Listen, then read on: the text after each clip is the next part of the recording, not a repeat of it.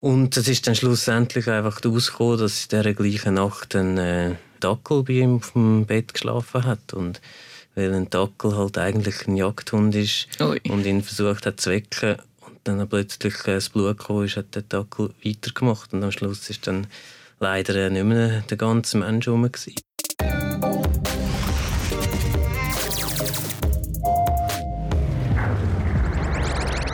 Wow, was für eine Geschichte. Aber nicht nur für uns, sondern auch für Michael. Als Bestatter trifft er zwar öppe die auf nicht ganz alltägliche Situationen, aber auch dieser Moment sei für ihn doch recht etwas Außergewöhnliches gewesen. In der neuen Folge vom True Talk Podcast erzählt er uns aber auch noch, ob er mit seinen Kunden redet und ob sein Job als Bestatter Einfluss hat auf sein Tinder-Profil. In der neuen Folge vom True Talk Podcast habe ich jemanden, der das Glück hat, dass er rausgehen darf. Ich hocke irgendwie seit dem März im Homeoffice, wo mit seinen Vorteilen, aber auch seinen Nachteilen natürlich. Und du hast wahrscheinlich als Bestatter, Michael, hast du wahrscheinlich Time of Your Life. Bei euch muss es ja laufen, jetzt in dieser Zeit. Bei uns äh, läuft sehr viel im Moment. Die erste Welle mit dem Corona die war sehr ruhig bei uns. Es ist noch nicht sehr, sehr viel gelaufen und allgemein ruhige Zeit. Gewesen.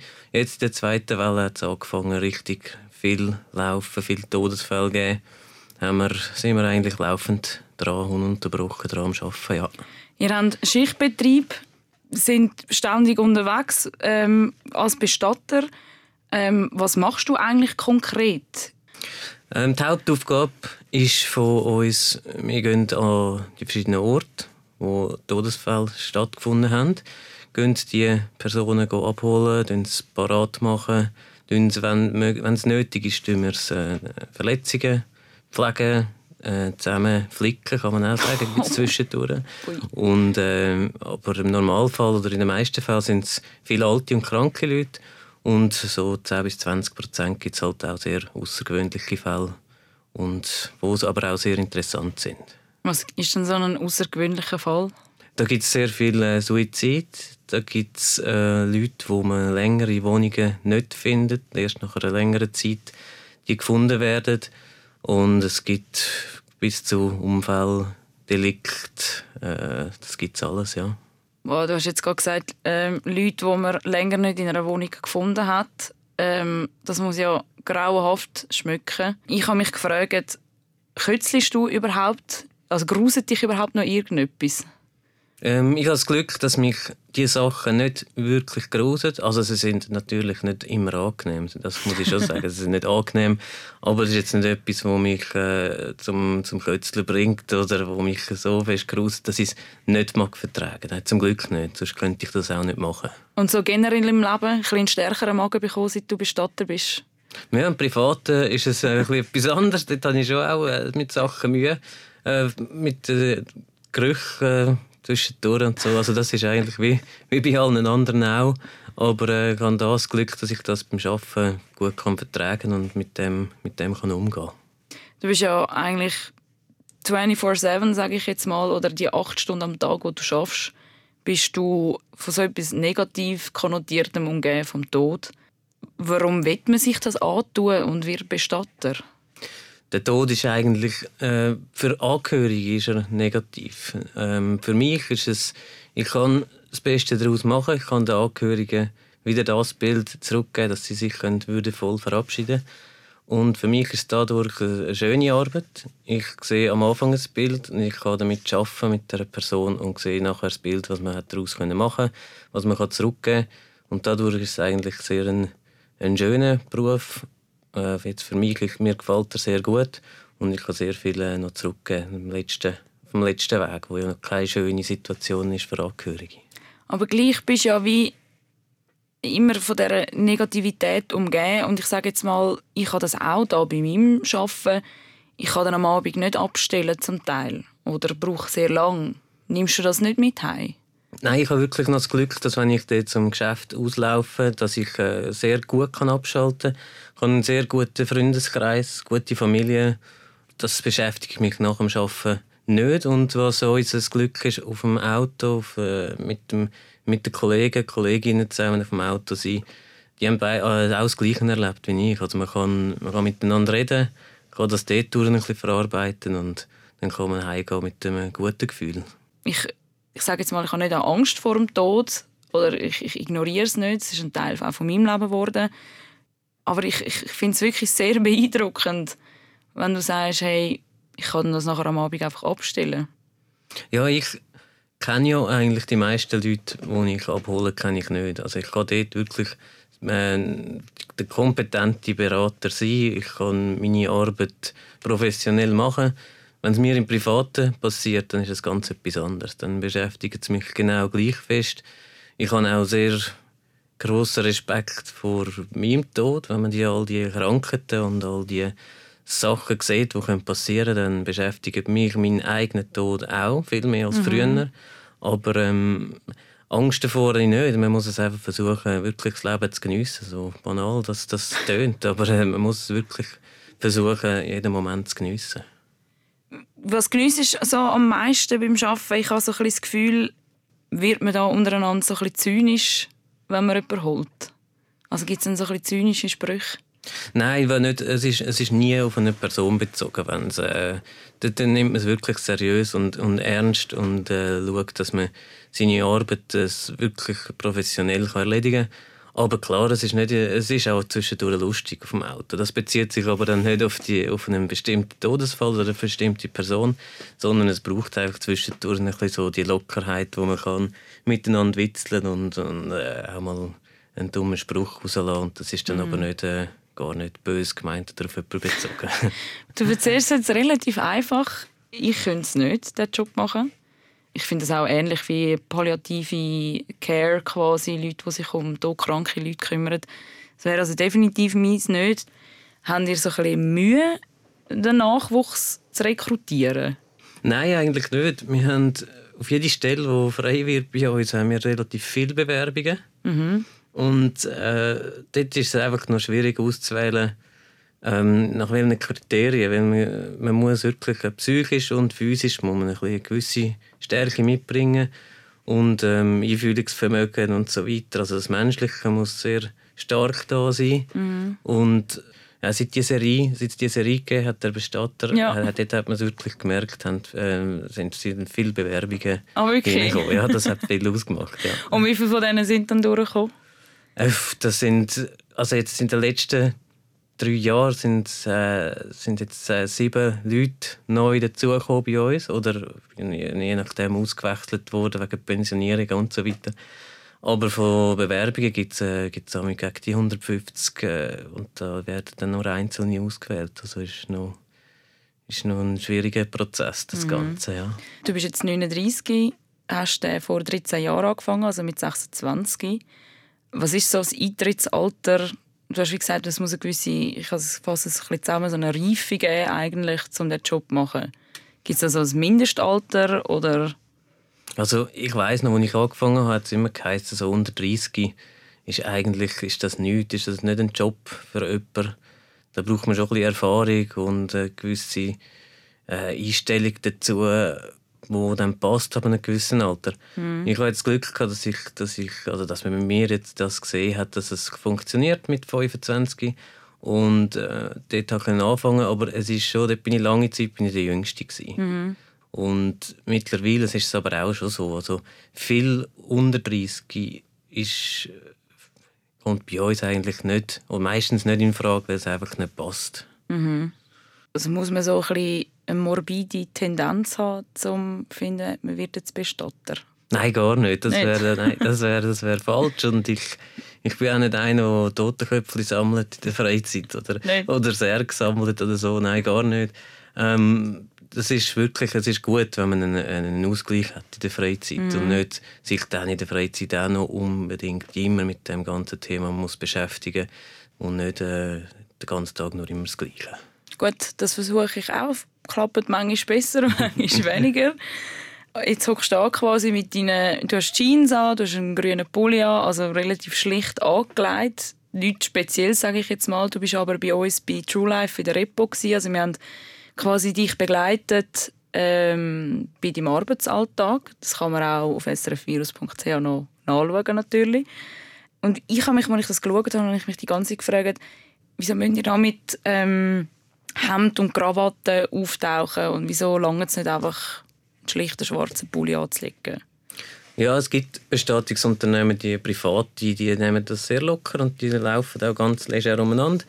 Ähm, wir, die sehr viel mit verschiedenen Leuten, verschiedenen Kulturen, Religionen, mit verschiedenen Angehörigen in allen Altersklassen zu tun haben, haben eher so ein bisschen das Klassische noch. Es ist aber nicht übertrieben. Es ist ein, ein helles Hemd, es sind dunkle Hosen. Ähm, es ist für jede Jahreszeit gut und für jede Situation eigentlich angebracht. Also wir mhm. haben da so eine Einheitskleidung, wo dass man auch sieht, bei der Stadt Zürich hat es eine gewisse Linie drin und eine gewisse Qualität drin, wo im Moment einfach so ist mit, äh, mit dieser Kleidung. Ich bin aber auch am Abend auch froh, wenn ich wieder in meine normalen Kleider zurück Das ist so eigentlich wie ein Banker, der dann am Abend, vielleicht hilft es dann auch genau das, die Kleider abziehen, um sich dann wieder abgrenzen. Ja, richtig, ja. Wir haben das, äh, ich tue immer gerade im Geschäft meine Kleider wieder wechseln und mhm. dann äh, bin ich, wenn ich zum Geschäft auslaufe, bin ich im Privatleben und dann sind das schon zwei verschiedene Welten. Wenn du dann auftauchst in dem, in dem Hemd oder in dieser Krawatte, es hat so etwas Schweres. Also mir gibt es so, so ein schweres Gefühl mit, so jetzt kommen die Bestatter und die holen jetzt die Person, wo muss geholt werden und es ist gerade so, oh, ernst. Ja, es ist, es ist halt auch ein Moment, wo es dann wirklich so weit ist, dass wie äh, bös ausgedrückt ist, es, man nimmt jemandem die Person dann weg, man nimmt mhm. sie mit und es es ist schon eine Art von einer schweren Situation oder einen schweren Eindruck, aber es hat auch etwas Seriöses und vor allem äh, treten alle gleich auf. Also es ist da nicht, äh, nicht jeder kommt irgendwie daher, wie er will, sondern es, es, zeigt eine gewisse Seriosität, wie man daherkommt. Mhm. Etwas Unseriöses, was ich dich gefragt habe im Vorgespräch, wo ähm, war, ähm, ob ich jetzt theoretisch und mein Freund hat, äh, hat ein bisschen hat ein bisschen geschraubt und gedacht, was ist eigentlich mit dir los?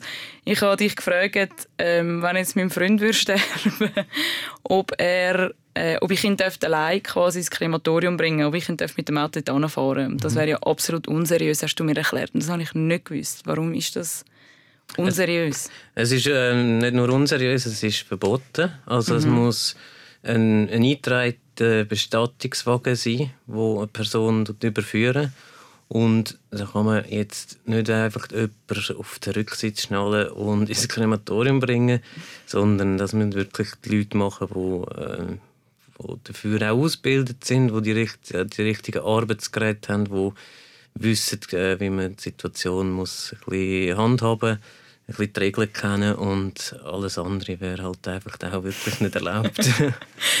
Aber was mir aus dem aus dann auch noch ein bisschen kommt, halt eben aus der, all diesen Serien, du hast den Bestatter schon erwähnt, ich kenne noch Six Feet Under, auf Netflix gibt es jetzt auch noch irgendwie die, ähm, die eine Serie «Die letzten Worte», ich weiß nicht, ob du die auch kennst. Und immer wenn es um Bestatter geht, dann geht es immer darum, es stirbt jemand und dann brennt der Stress. Dann, dann kommt quasi, dann rennen alle Bestattungsfirmen aus dem, aus dem Büro raus, aus dem Gebäude raus, zack, und wer die erste Person ist, wo dort ist, der darf dann die holen mhm. und kommt dann das Geld über. Mhm. Ist das real? Nein, gar nicht. Es ist, es ist so, eigentlich wählen die Angehörigen aus, welchen Bestatter dass sie, dass sie nehmen. Und jetzt bei der Stadt Zürich ist es halt einfach so, der Steuerzahler von der Stadt Zürich hat eigentlich die ganze Bestattung bis auf einen kleinen Teil kostenlos. Und äh, da haben wir ein Amt, das alles regeln und äh, wir sind einfach die Abteilung, die dann vor Ort gehen. Und das in der Serie, das ist, äh, das ist halt auch ein bisschen so eine Spannung anbringen. Mhm. Zwischendurch sind es halt auch Krimis. Und das ist so ein bisschen gemischt. Gewisse Sachen stimmen und gewisse Sachen stimmen halt nicht. Aber da sollen die Leute ja auch ein bisschen Unterhaltung haben. Also das ist völlig okay so. Aber zum gleich ein bisschen die Spannung rausnehmen, was ist das Schlimmste, was du schon in einer Serie über, oder in einem Film über einen Bestatter gesehen hast, wo überhaupt nicht stimmt?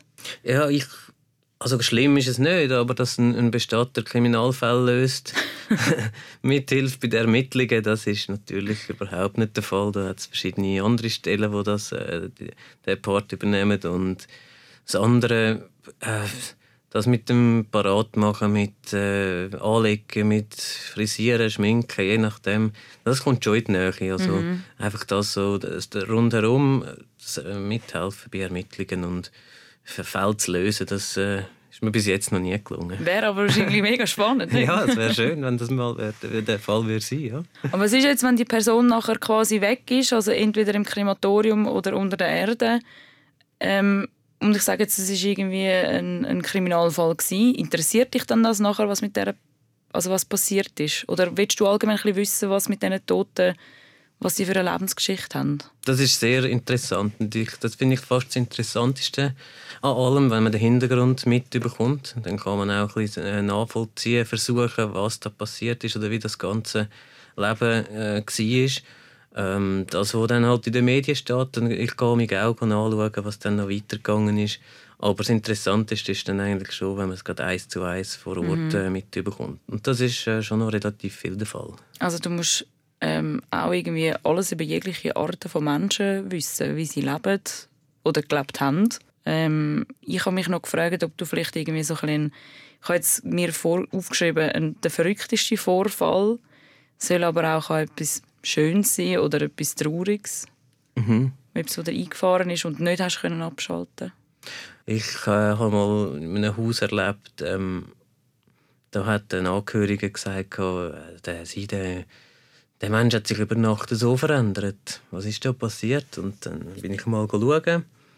Dann hat er immer die Decke über den Kopf gelegt und, und die Decke weggenommen, ist wirklich der halbe Kopf ähm, weg gewesen. Und es ist dann schlussendlich einfach rausgekommen, dass in dieser gleichen Nacht ein, äh, ein Dackel bei ihm auf dem Bett geschlafen hat. Und weil ein Dackel halt eigentlich ein Jagdhund ist Ui. und ihn versucht hat zu wecken und dann plötzlich äh, das Blut gekommen ist, hat der Dackel weitergemacht. Und am Schluss ist dann leider nicht mehr der ganze Mensch herum. Ja, das sind dann das sind ganz spezielle Sachen und das sind dann Oi. auch Sachen, die dann noch ein bisschen noch ein bisschen aufwendiger sind im Nachhinein. Ja. Ich finde es noch recht krass, wie du so völlig trocken und irgendwie distanziert das erzählst und ich denke, hey, nein, oh nein das, ich weiß gar nicht mehr, was sagen auf das. Das ja. ist so übel. Ja, das ist, das ist so, aber eben, das sind, ich finde es sehr interessant und ich ja, das eben ich sehe es auf die interessante Art und vor allem, dass man nachher mit diesen Menschen äh, so kann arbeiten kann, dass man trotzdem das Angehörige noch können für sich verabschieden können. Sonst hätten sie das Bild auch und das lange, wenn ich das am Anfang habe und wenn ich dann nachher etwas daraus machen kann und es ja. dann wieder gut aussieht. Ja. Also du holst die Leute und nachher tust du die auch noch aufpäppeln quasi. Also was, ja. was gehört beim Aufpäppeln dazu? Von Anlegen über Frisieren, ähm, Waschen, dann gibt es äh, Wundenpflege oder äh, Nähen, je nachdem. Einfach Verletzungen pflegen bei ja. speziellen Sachen. Und bei Altersheimen und Spitälern ist es mehrfach einfach das Anlegen und das äh, Dekorieren und das Herrichten ja. ein bisschen weniger aufwendig ist. Ja. Aber jetzt so bei jemandem, das, das Bild geht aus dem Kopf raus. Also wenn jemandem ein halbes Gesicht fällt, also wie, wie, wie repariert man das?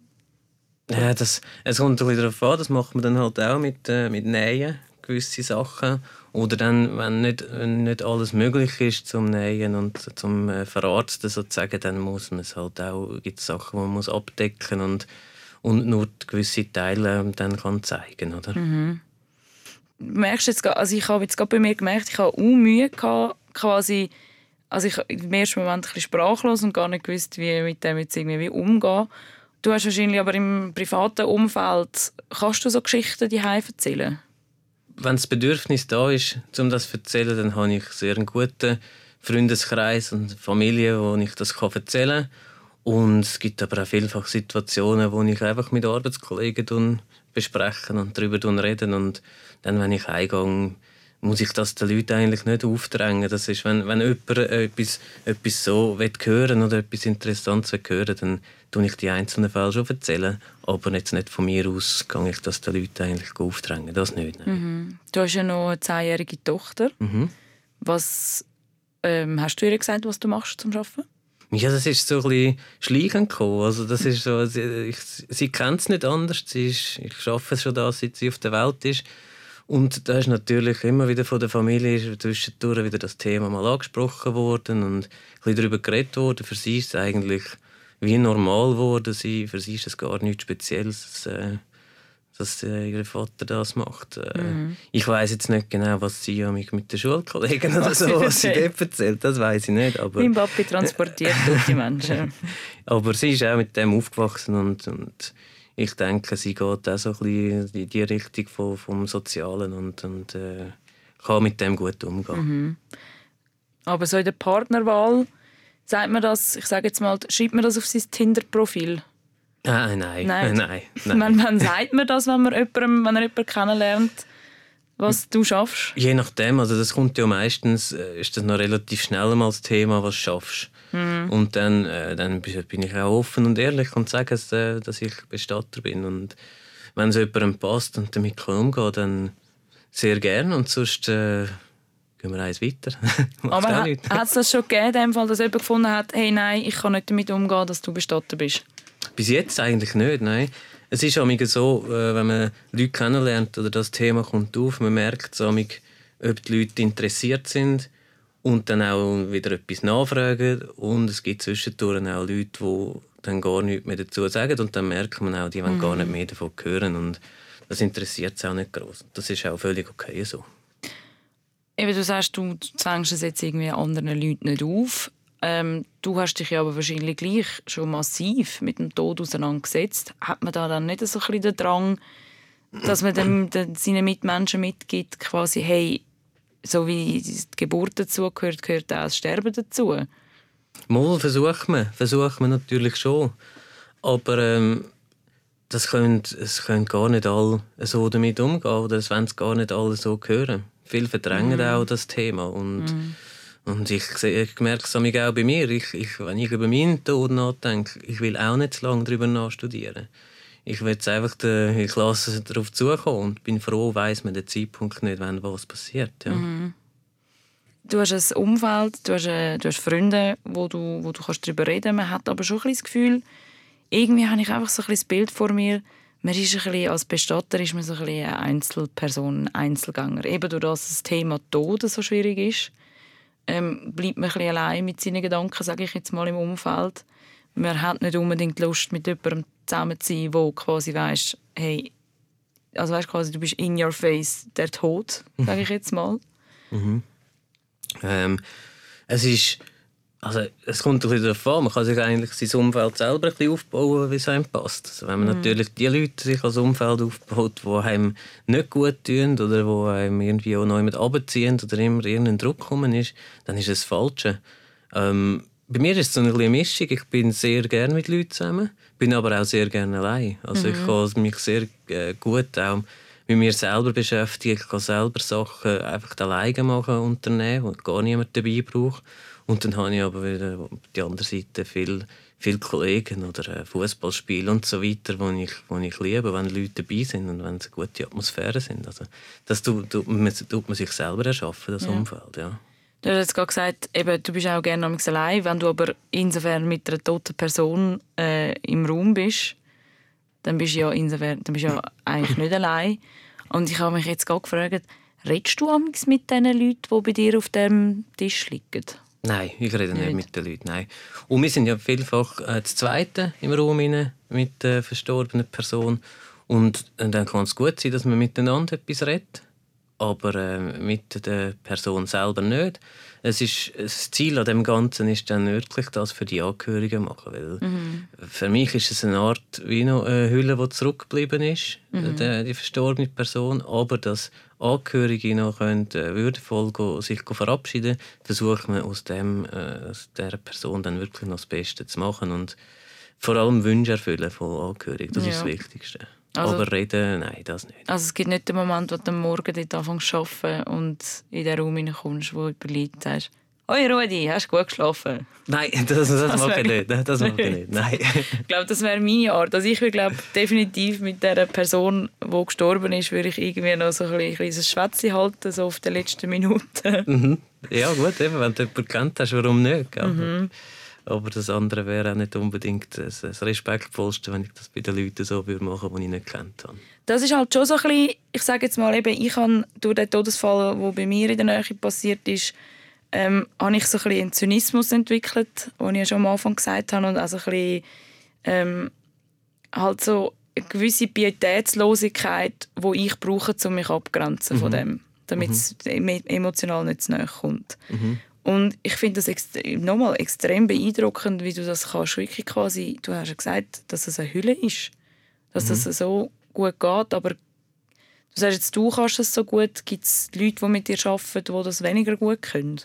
Mm, dürfte eigentlich nicht sein. Also wir, mhm. schauen schon, wir schauen schon darauf, dass es Leute bei uns arbeiten, die alle die gleiche Einstellung haben. Also jemand, der da ganz anders damit umgeht, das, das kommt nicht gut raus. Also wenn die eine Person so reagiert und die andere ähm, macht so von einer ein respektlosere Art, mhm. dann kommt das nicht gut aus. Dann ist das in der mhm. kürzesten Zeit ist das äh, Team nicht mehr ein, ein gutes Team. Und das andere, was du gesagt hast, das verstehe ich, wenn du jemanden kennt hast, wie ich gesagt habe, das ist ganz etwas anderes. Und wenn es dir gut tut, so auf diese Art zu reagieren, dann ist das ja völlig okay. Aber ich kenne Personen nicht und ich versuche es halt schon bisschen mit dem Abstand und mit dem Respekt äh, zu begegnen weil ich sie vorher auch nicht kannte. Also sie haben nicht ausgewählt, dass sie nachher zu mir kommen. Mhm. Das finde ich, ähm, wie gesagt, extrem schön, weil eben es ist so ein bisschen die ganze Thematik mit, äh, mit palliativer Care etc., wo, wo eben die Professionalität eigentlich mega wichtig ist, um den Angehörigen durchzuhelfen. In dem mhm. Fall. Ja, es ist, es ist schon so. Mhm. Glaubst du, es gibt das Leben nach dem Tod? Ich bin der Meinung nicht. Also für, für, mich, ich, ich kann mir es nicht vorstellen. Und ich glaube es nicht. Und ich bin bis jetzt aber eigentlich auch noch nie so auf ein richtiges, auf eine, so auf, auf eine Meinung gekommen, die für mich stimmt. Ich bin das immer noch ein bisschen am Suchen. Aber bis zum jetzigen Zeitpunkt würde ich sagen, nein. Mhm. Würdest du dich von dir selber bestatten lassen? Ja, würde ich machen. Zufrieden mit der eigenen Arbeit? Ich würde, ich würde sagen, das kann man machen. hey, was wir auch gut haben können machen, ist unser Gespräch miteinander. Ähm, ich lasse jetzt das so ein langsam absterben. Sorry, sorry Ich habe wirklich jetzt ein das ganze Gespräch immer so ein bisschen, so ein bisschen meine zynischen Sprüche drin gehabt. Also jetzt den habe ich noch rauslassen. Ähm, magst du mir noch sagen, etwas, was du quasi ähm, der Menschheit mitgeben willst, was Sie müssen wissen über Bestatterinnen und Bestatter. Mm, über Bestatterinnen und Bestatter müssen eigentlich nicht viel wissen. Also sie müssen einfach, wenn sie, wenn sie jemanden kennenlernen, müssen sie den Menschen kennenlernen. Ähm, Bestatter sind in der Freizeit äh, genau die gleichen Leute wie, wie andere auch, geniessen ihre Freizeit. Aber ähm, was mir jetzt halt in dieser Zeit äh, sehr wichtig ist, dass man alle miteinander ein bisschen solidarisch miteinander ist, ein bisschen aufeinander aufpassen und vor allem einfach das Leben geniessen und nicht, äh, nicht das Negative aufspielen, sondern das Positive anschauen. Sehr schöner Schluss. Danke vielmals, bist Danke bei mir dir vielmals. Merci vielmals. Danke. True Talk, der Podcast, wo wir mit Vorurteilen Schluss machen. Alle Folgen findest du jederzeit auf srfvirus.ch oder überall dort, wo es Podcasts gibt.